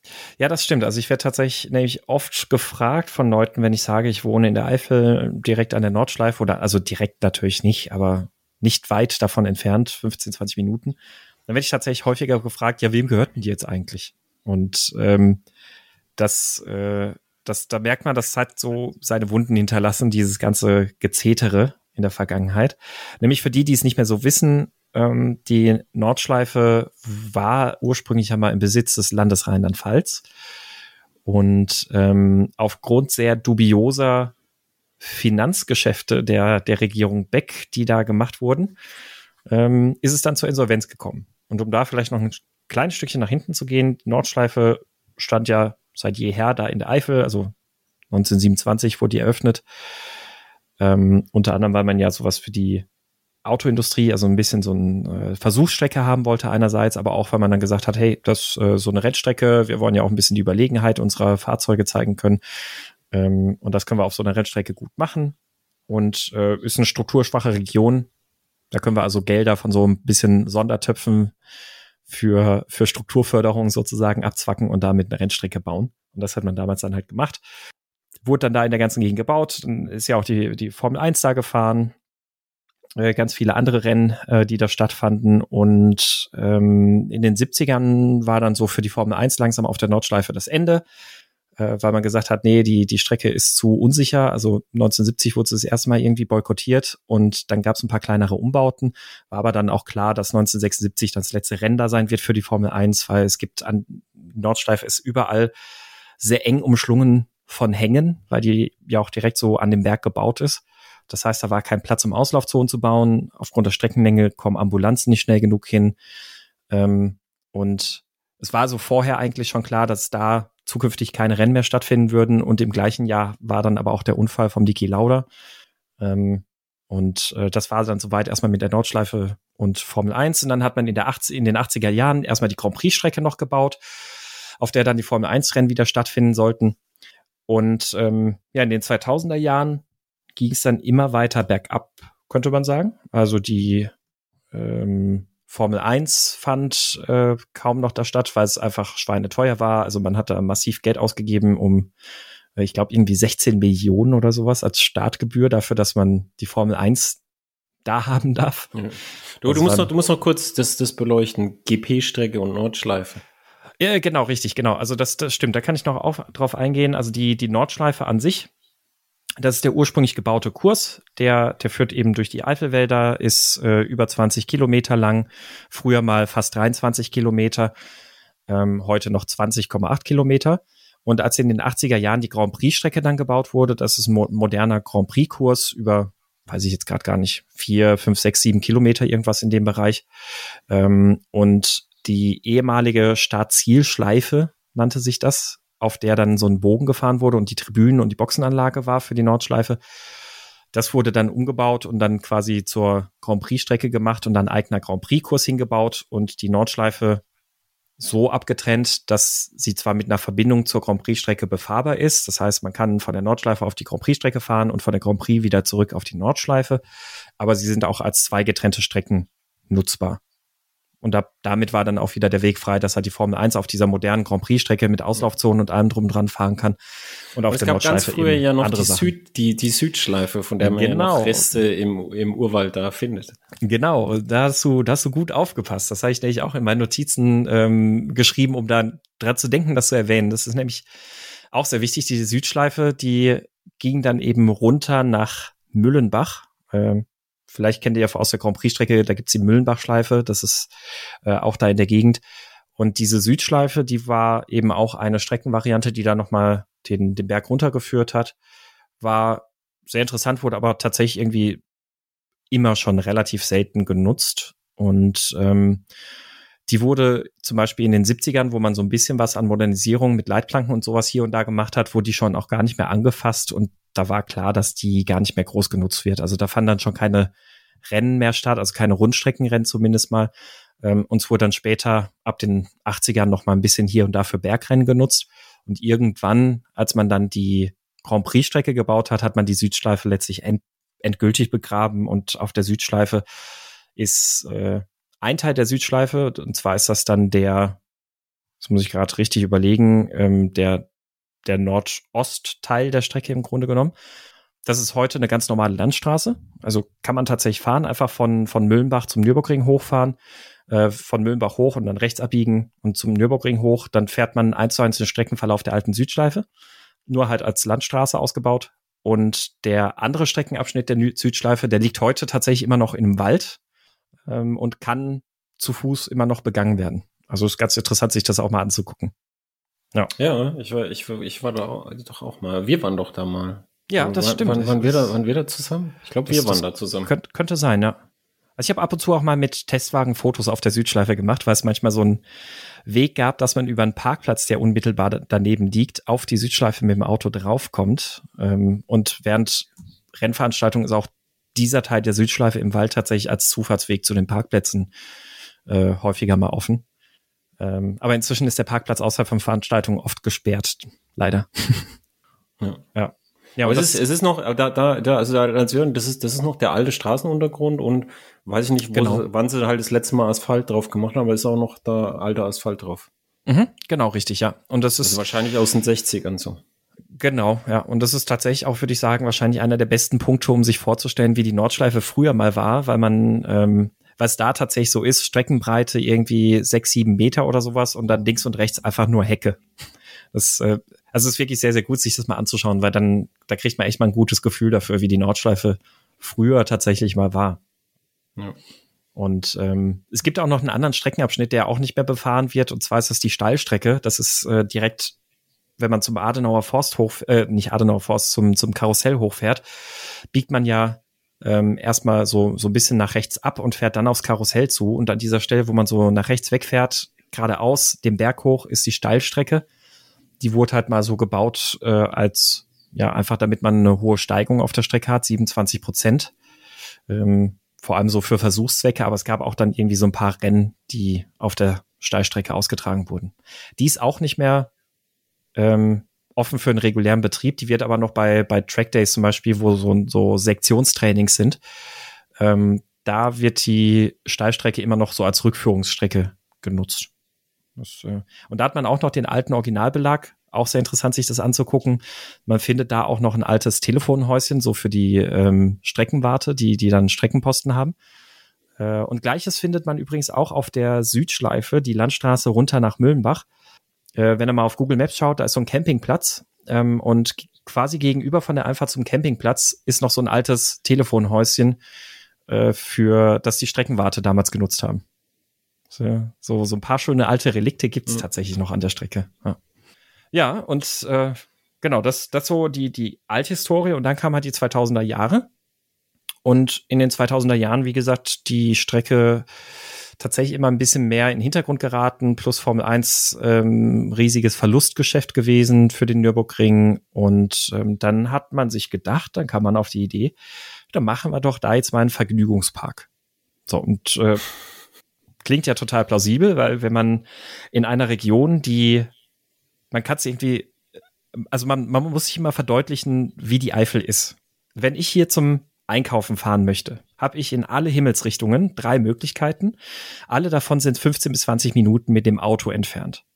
Eine solche Region, noch tiefer in dieser Region befindet sich die Nordschleife. Ich komme hier immer noch so in einer Stunde ungefähr nach Köln. Zur Nordschleife braucht man schon deutlich über eine Stunde von Köln aus. In dieser Region hat man sich jetzt gedacht, ja, wir sollten diese Rennstrecke jetzt zu einem Ganzjahresbetrieb machen und dafür bauen wir da jetzt eine Achterbahn hin und dann machen wir noch so einen Eifelstadel, vergleichbar mit so einem, so einem Après-Ski Gasthaus oder sonst irgendwas und noch so einen anderen Kram dahin und ein Boulevard, in dem acht Läden sind und auf einmal strömen das ganze Jahr über Besucher in die Eifel und besuchen den Nürburgring. Obwohl ja, und, kein und, Rennbetrieb hast, ist. Du, du hast aber schon, schon damals gemerkt, dass da halt auch ganz viel Gemauschel und ja. Leute sich die Taschen vollgeschaut haben, weil aus den Gründen, wie du gesagt hast, Leute, die, die, die solche Parks planen, die fragen ja als erstes, wo kommen die Gäste her? Mhm. Und dann hätte halt die Nürburgring GmbH sagen müssen, naja, die müssen halt über diese Landstraße fahren und mhm. dann, dann hätte man halt schon gesagt, ja, das, das ist ein bisschen zu zäh. Also sie müssen ja dann von, von Köln kommen, zum Beispiel, weißt du, so Wochenendausflug von Köln, das muss halt zackiger gehen. Und da, da, das, das was, was die Leute halt, glaube ich, gestört hat, was, was ganz Deutschland gestört hat und in der Eifel muss ja noch schlimmer gewesen sein, dass das halt so, so, so öffentlich sichtbares immer Gemauschel war da. Mhm. Von Anfang an da lief noch eine ganze Menge mehr äh, Gemauschel. Das, äh, da, da kommen wir gleich, glaube ich, noch ganz gut zu. Ähm, und es war einfach, es war einfach absurd. Also eine Kartbahn ist dann da noch entstanden und ein Kino wurde auch noch gebaut und eine große Veranstaltungshalle ist im, im als ein Teil vom Boulevard. Also ähm, ein, ein riesiges Projekt, das, das da geplant wurde mit der Vorstellung, dass die Leute jetzt einfach so an den Nürburgring fahren, weil sie diesen mh, hm, Erlebnispark besuchen möchten. Und das ist ja ähm, also warum, warum sollten Menschen jetzt mitten im Winter aus irgendeinem Grund tief in die Eifel fahren, an die Nordschleife, wenn dort kein Rennbetrieb ist? Egal, ne, egal was da sonst irgendwie drumherum noch wäre, nur für eine Achterbahn, die eine Fahrzeit von ungefähr 30 Sekunden hat und für, für maximal noch eine Kartbahn, genau. fährst du ja nicht einfach so dahin. Genau, also ich, ich kenne, also meine, meine Schwägerin, die, die, die macht immer so Europapark und Disneyland und so. Und die auf dem Niveau musst du halt was, was bieten, wenn du willst, mhm. dass Leute nur deswegen hinkommen. Und es war halt nicht mal ansatzweise so. Also, weißt du, es war mehr oder weniger, also jetzt wirklich für so Unterhaltungsfest, es war mehr oder weniger die Kartbahn und 30 Sekunden irgendwie die, die dieses, dieses komische Fahrgeschäft. Und ja. dann, und dann, und dann die, ihre, ihre Frittenbode. Das war's. Genau. Ja. Also für, weißt du, für Unterhaltungsgäste. Und das, das, das jeder, jeder, weiß ich nicht, Veranstaltungskaufmann, Veranstaltungskauffrau hätte gesagt, also und wird ihnen gesagt haben, das wird sowieso nichts. Richtig. Und, ja. und sie haben es trotzdem gemacht, weil, weil es halt, das war ja ganz viel Staatsgeld da drin.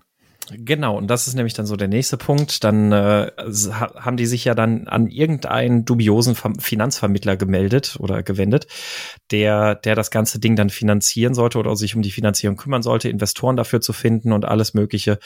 Und äh, weil man dann gesagt hat, ja gut, da haben wir ja einen super Finanzvermittler und der, der hat ja schon Zusagen von irgendwelchen Investoren. Da fangen wir doch jetzt an zu bauen. Und das war dann, da hat man dann losgelegt zu bauen, dann ist die Finanzierung plötzlich geplatzt und man hat irgendwie gesagt, ach komm, das machen wir irgendwie dann erstmal noch so vorläufig aus Steuergeldern weiter, da finden wir schon jemanden, der das dann, der das dann wirklich dann, dann investiert. Und dann hat man halt den ganzen Krempel gebaut und ähm, mit dem Ergebnis, dass der Nürburgring dann ähm, nachdem das gebaut wurde, 2009 wurde der ganze Krempel dann eröffnet. Wenig überraschend quasi nicht ausgelastet. Das Ringboulevard war damals zu der Zeit eigentlich immer leer. Ähm, die äh, dieses Eifelstadel und so wurde außerhalb von großen Rennveranstaltungen nie benutzt, war auch immer leer. Das, das dieses, dieses Hotel, das Eifeldorf nennt sich das, das da gebaut wurde, war quasi nie in Betrieb, weil überall die Zimmer am Schimmeln waren. Ähm, die Achterbahn ist zwei, drei oder viermal gefahren, hat zweimal dabei eine Explosion verursacht, weil das so eine, so eine, äh, also so ein Druckachterbahn ist. Also die baut erstmal hydraulischen Druck auf und dann wirst du da abgeschossen für eine hohe Beschleunigung. Ähm, das Ding, da ist zweimal was explodiert und hat Menschen verletzt. Dementsprechend ist sie dann auch nie wieder gefahren. Ähm, und all das hat dann letztlich dazu geführt, dass der Nürburgring dann 2012 äh, insolvent war. Und ähm, bis heute einen Gesamtverlust von über 330 Millionen Euro äh, dem, dem Steuerzahler beschert hat. Ja, und dann, da kam der tolle Verkauf und dann hat man gesagt, komm, wir verkaufen jetzt den Nürburgring, da gibt's jetzt ein offizielles Bieterverfahren und sowas. Und das hat natürlich hier auch in der Region für sehr viel Unmut gesorgt, ähm, weil natürlich ein ganz, ganz, ganz großer Teil ähm, der gesamten Einnahmen hier in der Region hängen einfach am Nürburgring und an der Auslastung vom Nürburgring.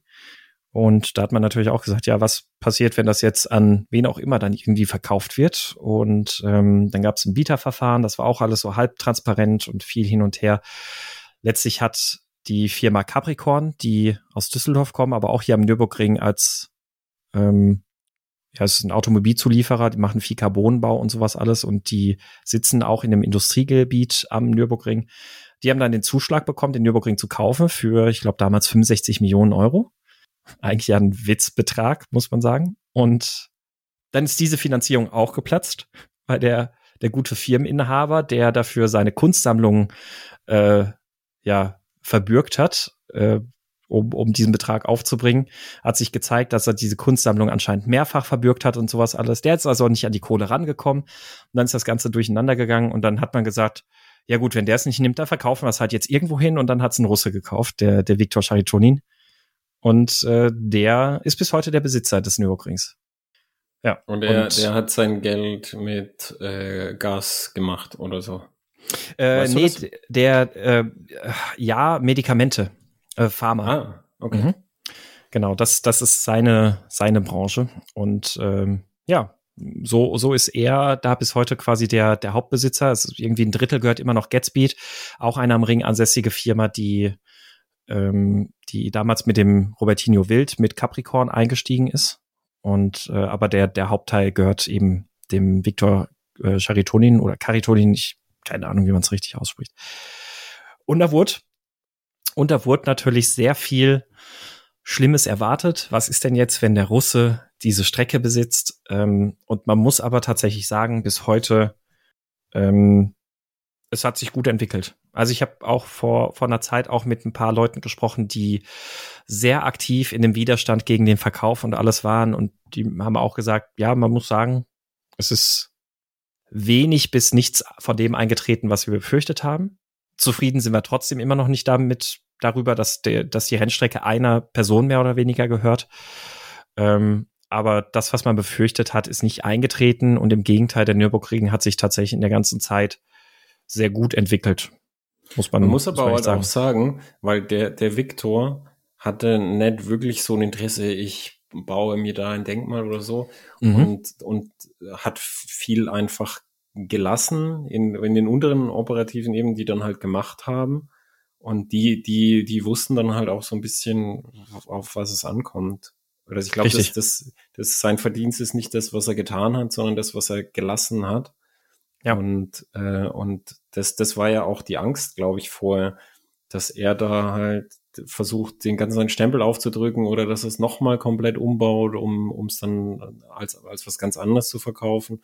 Mhm. Und er hat, er hat da so ein ganz, leichten Touch irgendwie. Und das ist, glaube ich, das Beste, was zu erwarten war aus dieser verfahrenen Situation.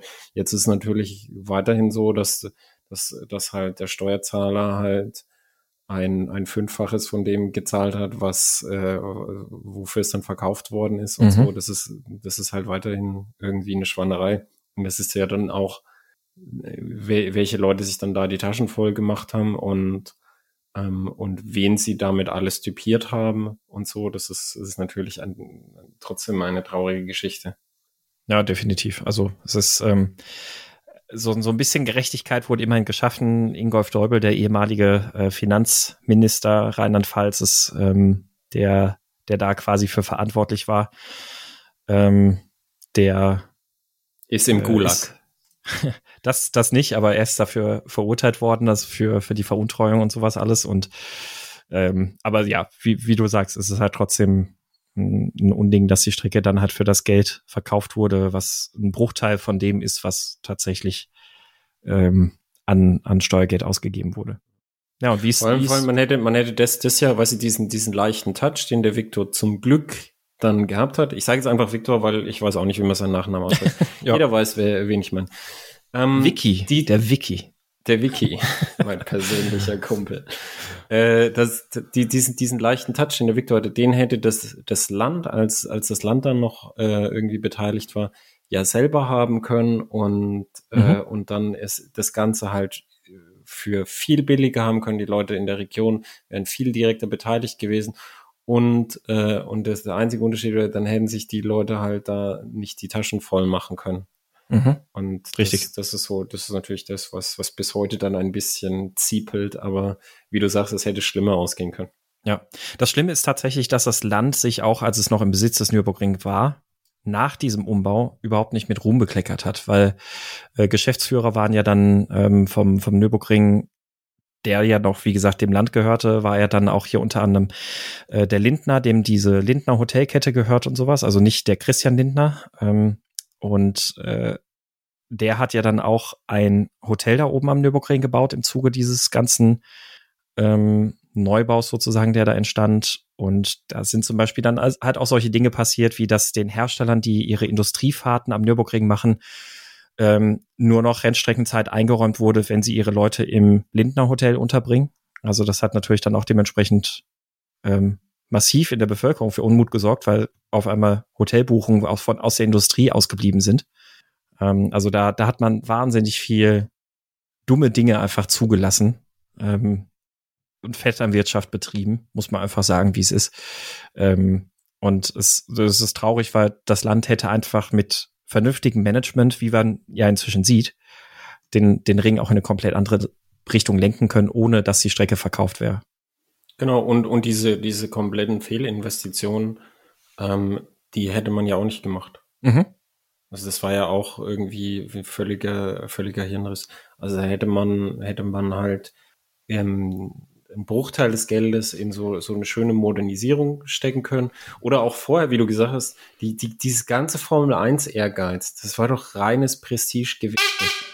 Das ja. war, das war finanziell schon vorher so, dass man sagt, so, das lohnt sich einfach nicht mehr. Also das, wir hatten es ja im Zuge der Formel E, das hat damals schon angefangen, dass es halt nicht mehr so war, dass da ganz Deutschland kommt und Eintritt bezahlt und die Hotels sind voll. Das war schon damals nicht so. Und mhm. dafür hat es halt viel mehr gekostet mit Sicherheitsauflagen und Umweltauflagen und, und was es da alles gibt und im Formel 1-Zirkus dann da mittendrin. Richtig, und ja. Das, das, das, war, das, war, das war rein irgendwie Prestige und dann haben sie so getan, als wäre das für die Region so gut. Und das, das, das Gute finde ich halt immer, also ich, ich wohne ja auch wie du so mitten in Badisch-Sibirien nennen sie die Gegend hier. Das, das, das, sagt einem alles, was wir sind. Das ist ab vom Schuss. Aber ich, ich finde es ich find's sehr angenehm, weil, weil es, es ist ja immer so in, in Köpfen, vor allem von, von Leuten, die in Städten wohnen, Leute auf dem Land sind ein bisschen beschränkt und dumm. Und das ist einfach nicht so, sondern die, die, die, die, die kümmern sich dann mehr um ihre Sachen, also so, so, so, so ihre Lokalpolitik und ihre ganz lokale Dorfpolitik und so. Und, aber die, die, die, die sind nicht irgendwie doof. Die merken schon ganz genau, was da vor sich geht. Und die sind dann auch natürlich genauso wütend wie, wie die Leute, die dann in, in der Stadt dann mhm. sich das angucken. Nur eben halt auf, auf eine vielleicht andere Art und Weise. Und das ist dann, dann, dann, dann in der Eifel auch so. Also ich, ich, ich hoffe, dass, dass, dass, dass es sie auch was gekostet hat, auch den Herrn Lindner ähm, in, in der, also, also bei uns ist so, wenn du es dir hier wirklich verscherzt mit den Leuten, dann kriegst du im ganzen Taubertal kein Bier mehr. Mhm. ja. Das, das, wird, das wird immer so hier als die Höchststrafe äh, diskutiert. Ich, ich denke, es gibt noch einige Steigerungen, aber das, das ist ein Beispiel für eine schwere Strafe. Ja, ja. Und das ähm, ähm ganz, ganz kurz ja. noch, äh, also das, ähm, das äh, des, des, deswegen finde ich das übrigens auch so gut. Und als dann der, der Nürburgring an den ähm, Viktor verkauft wurde, hat der erstmal ein bisschen Kahlschlag betrieben, aber genau an der richtigen Stelle. Der hat dann gesagt, was, Formel 1, was, wie viel Kohle wollen die von uns? Am Arsch. Nee, machen wir nicht. Dann äh, Rock am Ring. Was? Wie viel Kohle wollen die von uns, dass sie hier Rock am Ring machen dürfen? Am Arsch zahlen wir nicht. Das hat für ganz viele Leute auch wieder erstmal für, für mega Unbehagen gesorgt. Und auch hier in der Region gab es mega viel Kritik, so von wegen, ähm, ja, ohne Rock am Ring, wenn das Rock am Ring jetzt nicht mehr am Nürburgring ist, das ist doch scheiße, dann, dann sind unsere Dinger nicht mehr gebucht und auch mit der Formel 1 und sowas alles. Und man muss sagen, und das, das habe ich tatsächlich, da kann ich schön sagen, told ya so. ähm, es hat sich einfach gezeigt, auch wenn die Formel 1 nicht da ist, sind fast alle Hotels hier am Wochenende ausgebucht. Auch wenn Rock am Ring nicht da ist, ist fast alles am Wochenende ausgebucht. Das war also kein Thema und gleichzeitig hat man halt so äh, Kostenfaktoren eingespart, die, wie du sagst, vor allem was mit Prestige zu tun hatten. Ja, und genau. deswegen genau. und fand ich das total gut, dass, dass man da gesagt hat, nö, das sparen wir jetzt. Rock ja. am Ring ist ja inzwischen wieder zurückgekommen und dann hat man sich geeinigt. Also da musste dann wohl äh, nach den zwei Fehlschlägen in Mendig oder drei Fehlschlägen in Mendig musste dann halt auch der äh, Promoter vom Rock am Ring einge sich eingestehen, okay, ist eigentlich blöd. Und äh, hat da wohl ein bisschen zurückgeschraubt dann anscheinend auch. Und dann, und dann, man, also ich weiß nicht, also wie gesagt, ich habe wirklich das Gefühl, dass das Gute ist, dass er halt nicht das, was er getan hat, sondern das, was er gelassen hat, auch, auch mit Rock am Ring, auch mit Formel 1, aber dann auch so ein bisschen so, hast du das Gefühl, dass er vielleicht dann, dann auch den richtigen Blick drauf hat, nämlich das, was es ausmacht, ist halt die Rennstrecke, weißt du? Mhm. Mhm. Man könnte ja fast unterstellen, dass er ein bisschen ein, ein Gefühl dafür hat. Ja. Kann natürlich auch sein, dass er einfach die, die Zahlen sieht und sagt, nö. Ähm, nee, ich glaube schon, dass, dass er dafür ein Gefühl hat. Ähm, ich meine, man muss auch sagen, auch da ist jetzt nicht alles Gold, was glänzt. Also es wird viel über die Sicherheit auf der Nordschleife diskutiert, ähm, gerade auch mit, mit äh, ja, ähm, äh, ja, wie kann man zum Beispiel, was Unfälle angeht und sowas, das besser absichern. Es wird viel darüber diskutiert, was beispielsweise mit den ähm, inzwischen Fotografen am Nürburgring ist. Da gibt es viel Gutes, aber auch viel Schlechtes. Also inzwischen ist es zum Beispiel so, dass alle Fotografen, die am Nürburgring da fotografieren, die können durch so eine Akkreditierung durchgehen, sind dann aber an eine Plattform gebunden, wo sie ihre Fotos hochladen und verkaufen dürfen. Früher war das dann aber alles verstreut. Für die Leute, die die Nordschleife besuchen, total einfach. Gleichzeitig sind die Vertragsbedingungen für die Fotografen aber auch eine absolute Katastrophe. Ähm, und es ist so ein quasi Monopol, das da plötzlich entstanden ist.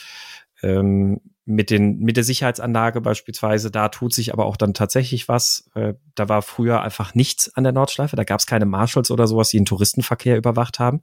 Inzwischen steht bei jedem Touristenfahrtentermin stehende Marshals an der Strecke, nicht in der Vielzahl wie bei einer Rennveranstaltung, aber sie stehen da. Ähm, jetzt aktuell laufen Versuchsprojekte für computergestützte äh, Streckenüberwachung, also dass eben über ähm, äh, neuronale Netze, die halt wirklich auch das Kamerageschehen verstehen oder versuchen zu verstehen, äh, dass die entsprechend automatische Signale auch abgeben an der Strecke und dass dann halt eine sehr viel höhere Dichte an äh, Warnzeichen und, und äh, Ampeln an der Strecke ist, die dann vor Unfällen warnen können und sowas. Also da ist schon viel Gutes passiert, muss man, muss man echt sagen. Ja. Also wie, wie gesagt, ich möchte, ich möchte jetzt auch nicht irgendwie, irgendwie das, dem, dem, dem reichen Pharma-Russen in den Arsch kriechen, sondern ich bin deiner Meinung, in der Hinsicht, es hätte viel schlimmer kommen können einfach. Ja, ja. Das würde ich auch sagen, ja. Kleiner Funfact dann noch am Rande. Wusstest du, dass es am Nürburgring dann in Moispart ein Mehrmarken-Motorradhändler gab? Äh, hat mich nicht so beschäftigt. Äh, worauf willst du raus? Äh, einfach nur so. Ich, ich, ich habe das nämlich tatsächlich erst relativ spät irgendwann mal so durch ein paar ähm, Recherchen erfahren. Und zwar gab es nämlich tatsächlich in dem Industriegebiet am Nürburgring im Rahmen dieses ganzen Umbaus äh, ein, ein äh, Mehrmarken-Motorradhändler, äh, die, BM, äh, die, die äh, Bike World Nürburgring ähm, wo, ich erinnere mich ganz dunkel dran. Ah, ja. wer, wer hat die gemacht? Weißt du das noch? Das, das weiß ich nicht mehr, aber es war BMW, Ducati und KTM ähm, dort zu bekommen und dort vertreten. War das nicht so, dass die irgendwie die Hersteller da angepumpt haben, die sollen da investieren oder so? Ja, ja, das, das ziemlich sicher, ja. Und äh, fand ich total spannend, weil ich habe das echt ich habe davon nie gehört. Ich habe das irgendwie erst vor ein paar Monaten mal ganz zufällig dann irgendwie mitgekriegt und gelesen. Ähm, und äh, die, die hat auch nicht besonders lang überlebt, ist relativ schnell äh, am Ende gewesen. Ähm, aber ja, das war, war so ein Teil der Geschichte, den ich irgendwie nie mitbekommen habe. Und äh, ja, also die, die Nürburgring GmbH war wohl selbst auch an dieser Bike World beteiligt und ähm, dann haben sie das dann irgendwann veräußert und dann war es relativ schnell auch dann wieder gegessen. Ich, ich kann mich nur ganz. Aber lass uns mal, weil wir jetzt schon bei über ja, einer Stunde ja. sind, lass uns doch mal einen Ausblick in die Zukunft wagen. Also erstens mal, also zwei Aspekte. Erstmal, was glaubst du, was passiert in den nächsten Jahren oder mhm. beziehungsweise was, was ist wichtig, was man wissen sollte, was schon geplant ist. A und B, ähm, was du jetzt als Local in der Umgebung, was wünschst du dir denn, was passiert? Mhm. Ähm, also wenn man, wenn man einige andere Locals hier fragt aus einem anderen Jahrgang, dann ist klar, dass mit der grünen Regierungsbeteiligung die Nordschleife eigentlich schon seit kurz nach der Bundestagswahl geschlossen sein muss. Äh, da wurden sehr viele Schreckgespenster aufgebaut. Wenn die Grünen an die Regierung kommen, dann ist die Nordschleife sofort zu. Dann äh, ist, ja, ja. Das ist das so, wie gesagt, so Schreckgespenster, über, die hier. Über welchen Mechanismus sollte das passieren? Also ich habe keine Ahnung. Äh, so die die die die grüne ah, ich, ich weiß Wir verbieten Autofahren zum Spaßfahren oder so. Nee, nee, nee, die die die äh, die die grüne Diktatur, die ja tatsächlich von Leuten befürchtet wird, die wäre es, weil es müsste eine Diktatur sein, weil es gibt keinen demokratischen Mechanismus, auf den ja, das stimmt. Aber dass dass wir die haben, siehst du ja auch an den Spritpreisen ich, ich weiß, ich, ich nein. Du, ich ähm, habe ich hab ja so geringe Mobilitätsbedürfnisse, weil mein Büro ja gegenüber vom Schlafzimmer. Die haben wir gerade teure Spritpreise. Also bei, bei, mir sind sie, bei mir sind sie, das letzte Mal, was ich getan habe, war es bei 1,70. Also es ist wieder runtergegangen. Oh ja, es ist, ist, runtergegangen, das stimmt, ja. Also es ist jetzt nicht nein, billig, aber, ist, aber äh, ja, ja, nein, aber ja, also das, das, das war so ein Schreckgespenst, das da ganz groß ähm, äh, angesprochen wurde oder irgendwie an die Wand gemalt wurde. Und da, das merkt man auch, da haben, wenn man mal trotzdem den Populismus gegen die Grünen außer Acht lässt, haben viele hier tatsächlich Angst, dass so im, ähm, im Sinne des Wandels mit der, der politisch stattfindet, auch mit hinsichtlich Klimawandel und sowas, ähm, der Betrieb auf der Nordschleife irgendwann nicht mehr so stattfinden kann. Das sehe ich jetzt nicht so. Ähm, was nee, jetzt, jetzt mal jetzt noch mal ganz anders. Man, hier hier man könnte doch da problemlos hier so Alpitronic 350 kW so eine Reihe so bla bla bla bla bla und dann wenn pünktlich wenn der Porsche 718 fertig ist, dass man da mit Knallgas dann aufladen kann und dann seine seine Runden da ziehen. Ja. Und dann könnte man halt auch Strom verkaufen. Weil, wenn du da Strom verkaufst, dann kannst du halt, also Tesla verkauft jetzt Strom genau, für die 58 Cent. 58 Cent am Supercharger. Mhm. Und Elon Musk hat gesagt, also am Anfang, ich verschenke den Strom. Und hat gesagt, die Supercharger müssen jetzt eine Kapitalrendite, wir hatten das Thema schon, ja. bringen von 30 Prozent. Und das würde schon, also Eisen hat jetzt, jetzt gibt es den Kunden so richtig von hinten rein. Ähm, und das könnte Victor ja vielleicht auch machen, weil bevor man da lang wegfährt und dann kostet halt der Strom, was weiß ich, 70 Cent oder auch 79 Cent wie bei Unity. Und dann äh, friss oder stirb. Das ja. könnte ich mir zum Beispiel vorstellen. Und dann knallt man da halt mit dem Elektroauto rum. Und es fehlt tatsächlich übrigens auch massiv an äh, DC-Chargern da oben am Nürburgring. Also es gibt Supercharger von Tesla, aber ansonsten gibt's da oben nix. Siehst du, siehst du, doppeltes Geschäft. Jemand, der, also, der, der unbedingt die, an dieser Stelle laden muss, der muss dann auch deinen Preis zahlen. Wobei, man müsste sogar sagen, es stimmt nicht ganz, was ich gerade sage, weil ähm, Schnellladestationen, DC-Ladestationen ist wahrscheinlich am Nürburgring ganz oben die Dichte so hoch wie kaum woanders, weil im Industriegebiet in allen möglichen Firmenhöfen ganz viele so. DC-Ladestationen stehen, Ach weil so. zum Beispiel Jaguar und BMW und was weiß ich was nicht alles, die müssen ja irgendwie ihre Fahrzeuge schnell laden, damit die im Industriepool vernünftig testen können. Ja, ja, die haben alle ihre eigenen Ladestationen tatsächlich auf den Höfen stehen. Ähm, und äh, ja, also, aber öffentlich gibt's tatsächlich nichts. Ähm, ja, also, aber so, du, du weißt, du weißt, genau. ich meine, man könnte, man könnte da so einen schönen Ladepark. Ich, oh, das ist cool, wenn natürlich, wenn Fastnet das macht, weil die haben die schönsten äh, und besten Ladeparks. Aber ja. ähm, dann wäre es ja jemand anders, der das macht. Aber könnte, man könnte halt fette Pacht von ihm verlangen. Also ich denke, da ist, da ist genug Vielleicht sollten wir Material da, genau. für, für, für, zum Geld verdienen. Wir, wir sollten uns jetzt schon darum kümmern und dann können wir nicht in Zukunft auch unsere ähm, äh, uns, unsere E-Fuel-Generatoren dahinstellen. Oh ähm, ja, wir, wir, wir, stellen uns hin mit so einer kleinen afrikanischen Handbenzinpumpe und verkaufen E-Fuels ja, für 5 Euro ja, den Liter. Ja. Halt, nee, es, wie, wie viel kostet jetzt gerade? 8 Euro den Liter. Das heißt, wir müssen es für 10 Euro den Liter verkaufen, damit wir 2 Euro Gewinn machen. Ja, das, das ist okay. Aber ja, also was, was ich für den Nürburgring, also ich glaube, ähm, das ist, die Zeiten sehen weiterhin rosig aus. Ähm, das, das Geschäft boomt. Es sind immer mehr Firmen, die sich da ansiedeln und auch in der einen oder anderen Form Geld verdienen, ob es jetzt mit Mietwagen ähm, also mit, mit Autos für die Rennstrecke zu mieten ist, ob es äh, die Hotels sind und sonst was. Da tut sich ganz, ganz viel. Die Gastronomie wächst. Ähm, die Autoindustrie baut immer mehr an den Nürburgring ran und äh, also da, da entstehen massiv Arbeitsplätze. Die Zukunft sieht also sehr rosig aus. Was ich ein bisschen befürchte, sind zwei Sachen. Ähm, einerseits könnte ich mir vorstellen, dass es irgendwann zu viel wird. Man merkt es jetzt schon am Nürburgring, dass ganz, ganz oft an Wochenenden stehst du auf der Döttinger Höhe eine halbe Stunde im Stau und kommst nicht von der Strecke runter. Was total gut ist, wenn du gerade eben bei 30 Grad Außentemperaturen 20 Kilometer Vollgas gefahren bist und sofort in Stau gehen musst. Ähm, da sind tatsächlich in letzter Zeit nicht selten Motorschäden auf der Döttinger Höhe im Stau passiert.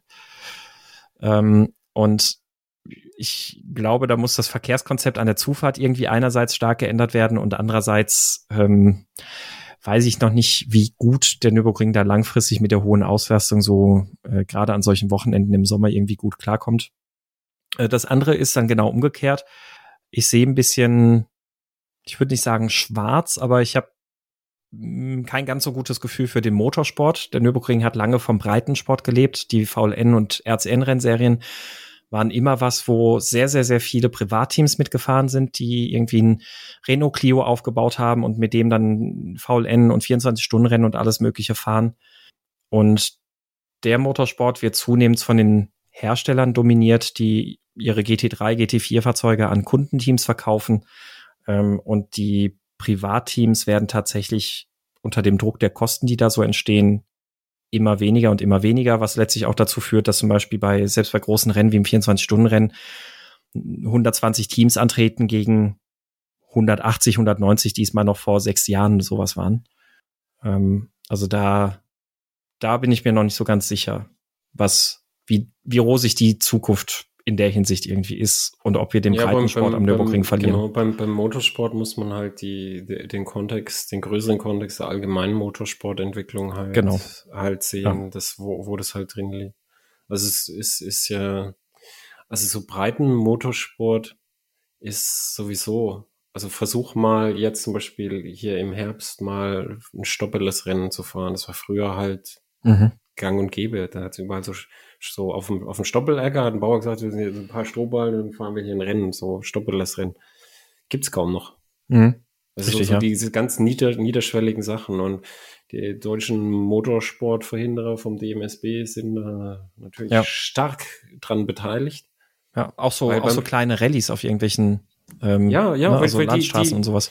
Die, die verlangen, die verlangen Sachen, wo du denkst, hab mal im Blick, dass das ein stoppeles Rennen ist, irgendwie so, so, so, weißt du, da, da muss dann hier die Feuerwehr und hier muss ein äh, Formel 1 Schutzzaun, der Autos fangen kann.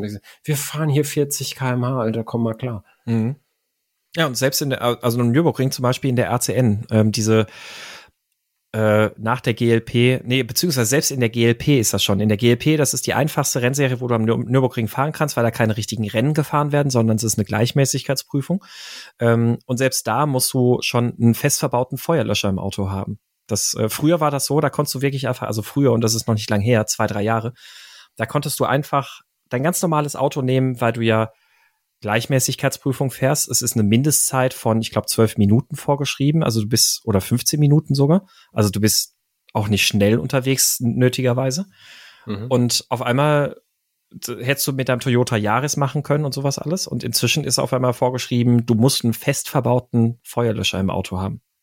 Ähm, das klingt jetzt nach nicht viel, aber es ist halt schon, schon eine Hürde dass du da einfach ja, mal eben einsteigen und vor allem, kannst. Vor allem, ne? es ist ja, ist ja bei, bei allen Hürden, auch bei Diebstahl und so, ist ja, ist ja immer, jede, jede kleine Hürde reduziert massiv immer schon die Leute, die, die, mhm. die das machen. Das, das ja. halt auch, auch bei, das gibt's ja so, so richtig beschissene so Kopierschutze und, ja. ähm, und das, natürlich ist das, ist das dann halt, ist, man, man hat oft das Gefühl, dass das einfach nur Schikane ist, weil, weil, so wie du sagst, was soll bei der Gleichmäßigkeitsfahrt dieser Feuerlöscher bringen? Das ist ja, ja nicht so, dass, dass die sich da so richtig dreckig geben. Richtig, ja. Und das, das ist so, so, glaube ich, einfach nur ein Beispiel. Also wenn, wenn du mich fragst, was wünsche ich mir als Local für den Nürburgring, ähm, dann ist es vor allem ein gutes Konzept, wie man den Breitensport wieder belebt, aktiv wieder belebt, weil ich glaube nicht, dass man sich nur kümmern muss, dass er bleibt, sondern ich glaube, man muss wirklich sich drum kümmern, den wieder zu beleben. Ähm, sag, sag doch noch kurz dieses, äh, wie, wie heißt das Hashtag, was, äh, was der Dale äh, da äh, hat mit den kleinen Autos? Äh, ach so, der, der Club 1000. Club 1000. Genau, ja. Kleine unter ein Liter Fahrzeuge. ja. Eine, ja, eine da, sehr da kann man, da kann man, kann man sich, kann man, kann, kann man sich ja noch ein bisschen einlesen. Ich weiß nicht, verfolgt er das noch? Weißt du das? Nicht, nicht mehr wirklich, nee. Also es gibt noch Facebook, eine Facebook-Gruppe dazu, da ist schon ein bisschen was und es gibt auch hier und da ein paar Leute, die da noch schrauben, aber es ist jetzt nicht das Haus geworden, was draus hätte werden sollen. Aber genau letztlich solche Ideen bräuchte es eigentlich von Veranstaltern, die, die es schaffen, solche Sachen entweder im Rahmen der VLN oder vielleicht auch sonst irgendwie zu etablieren. Ähm, und das, das wäre wirklich das, was ich mir sehr für den Nürburgring wünschen würde. Ähm, plus ein bisschen den Ausbau dieser Sicherheitskonzepte, was die Strecke selbst angeht, weil ich glaube, wenn man von Streckenseite ein bisschen was an Sicherheitssystemen anbieten kann, eben mit einer hohen Abdeckung, was äh, Ampeln und gelbe Lichter und sowas angeht. Dadurch wären tatsächlich einige der sehr schweren Unfälle in den letzten Jahren vermeidbar gewesen, muss man echt so sagen. Ähm, auch tödliche Unfälle wären damit vermeidbar gewesen. Und ähm, es hätte, oder es hilft natürlich, sich dann auch ein bisschen abzusichern, wenn irgendwann mal eine politische Diskussion kommen sollte um die Sicherheit des Nürburgrings und ob man das Privatiers zumuten darf, sozusagen.